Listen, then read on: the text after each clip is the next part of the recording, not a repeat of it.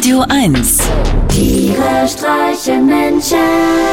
mit Martin Gotti Gottschild und Sven Phantom. Sag mal, Gotti, äh, du hast doch neulich erzählt, du hättest mal vor ein paar Jahren mit so einem Stöckchen in einem Stück Hundekot gestochert. Nee, Sven, äh, das war nur eine Metapher. Eigentlich war ich im Zirkus. Ach so, und wie war's? Als erste Attraktion kündigte die Zirkusdirektorin die legendäre Miss Natascha mit ihrer Vorführung am Vertikalseil an. Bei dem Vertikalseil handelt es sich tatsächlich nur um ein dickes Seil, das von der Decke runterbaumelte. Logisch. Längs zwischen zwei Pfeilern gespannt wäre es ein Horizontalseil gewesen, von unten schräg nach oben ein Diagonalseil und zusammengerollt auf dem Boden wahrscheinlich ein Spiralseil. Leider haben Jule und ich nicht so viel von Miss Natascha und ihrem Vertikalseil gesehen, da sich zwei Meter vor uns ein stabiler Vertikalpfeiler befand. So konnten wir nur erahnen, welche Kunststücke Miss Natascha da zum Besten gab. Manchmal sahen wir wenigstens ihre gestreckten Hände und Beine hinter dem Pfeiler hervorgucken und waren schon ganz aus dem Häutchen. Ansonsten klatschen wir einfach dann, wenn die anderen klatschen. Nachdem Miss Natascha ohne ihr Vertikalseil verschwunden war, kündigte uns die Zirkusdirektorin als nächste Attraktion den unglaublichen Toni und seine fliegenden Teufel an. Der unglaubliche Toni war ebenfalls mehr schief als krumm, hat einen leichten Überbiss und den trüben Blick eines Elefanten. Ein echtes Zirkuskind. Seine fliegenden Teufel waren fünf gut gekämmte, aber dennoch recht winzige Shetland-Pferde, die aufgeregt hintereinander im Kreis hoppelten. Der unglaubliche Toni brauchte nur dem ersten von ihnen mit seiner schnalzenden Peitsche die Nase blutig zu schlagen und schon wechselten alle fünf die Laufrichtung. Tosender Applaus. Als er die Zwergpferdchen dann so richtig schön in Panik versetzt hatte, stellte ihn der unglaubliche Toni noch winzige Hürden in den Weg. Da mussten die fliegenden Teufel nun rüberhüpfen. Das sah ziemlich jämmerlich aus. Die Tiere sprangen keine 20 Zentimeter hoch, aber sie wackelten dabei an allen Ecken und Enden ihres Körpers, weil sie so klein und klobig waren.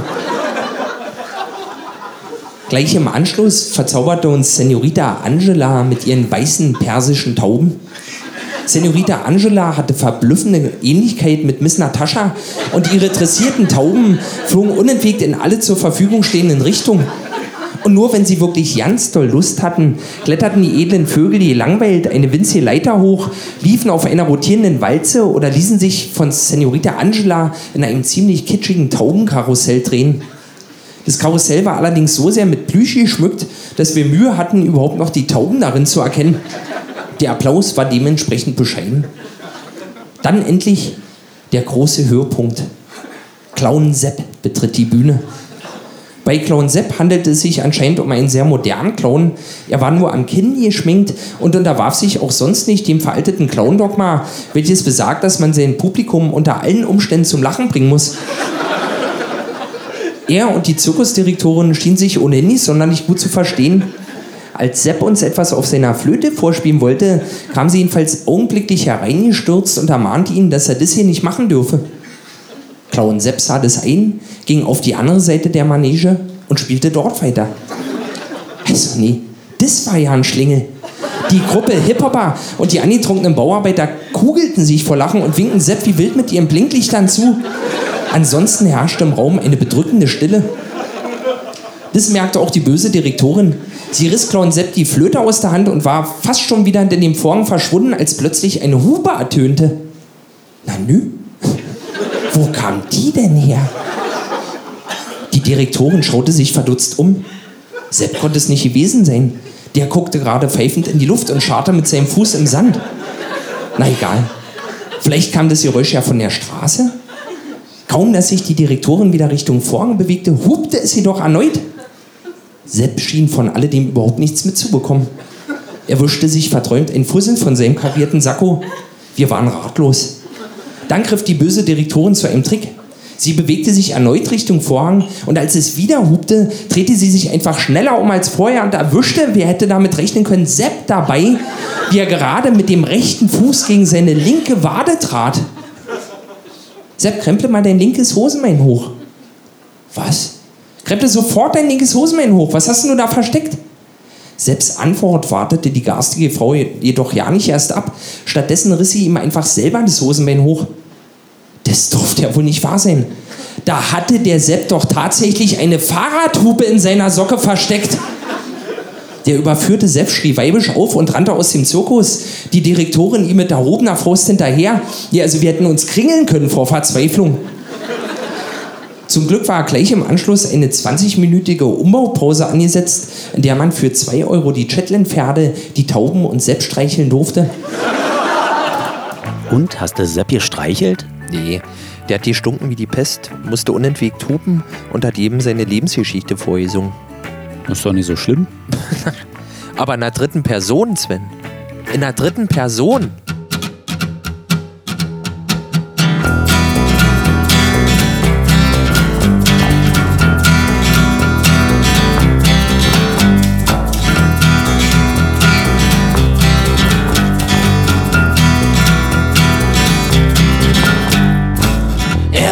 Mann von großer Weisheit.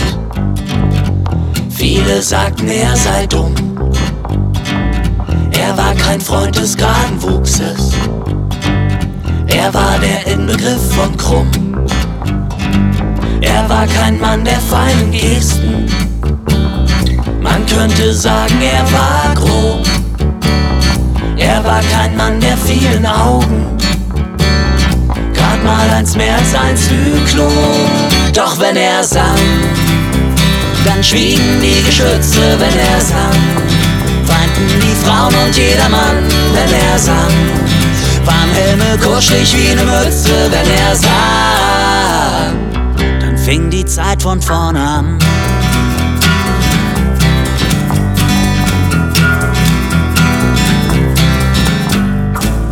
Er war ein Milchgesicht aus Dresden.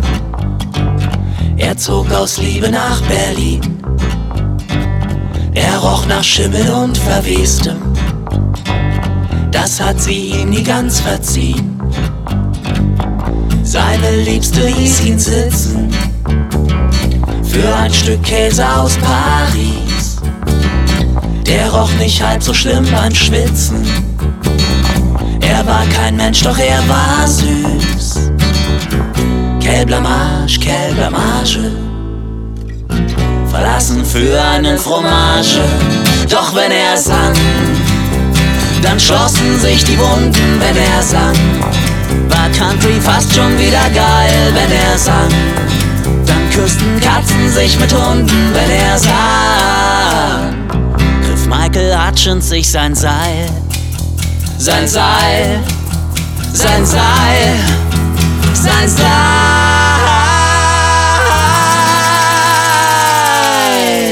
Tja, wahrscheinlich nicht zu Unrecht. Meine Mutti sagt ja auch immer, wenn ich in Exzess höre, krieg ich immer so einen Hals. Tiere streichen Menschen. Immer freitags in der schönen Woche auf Radio 1.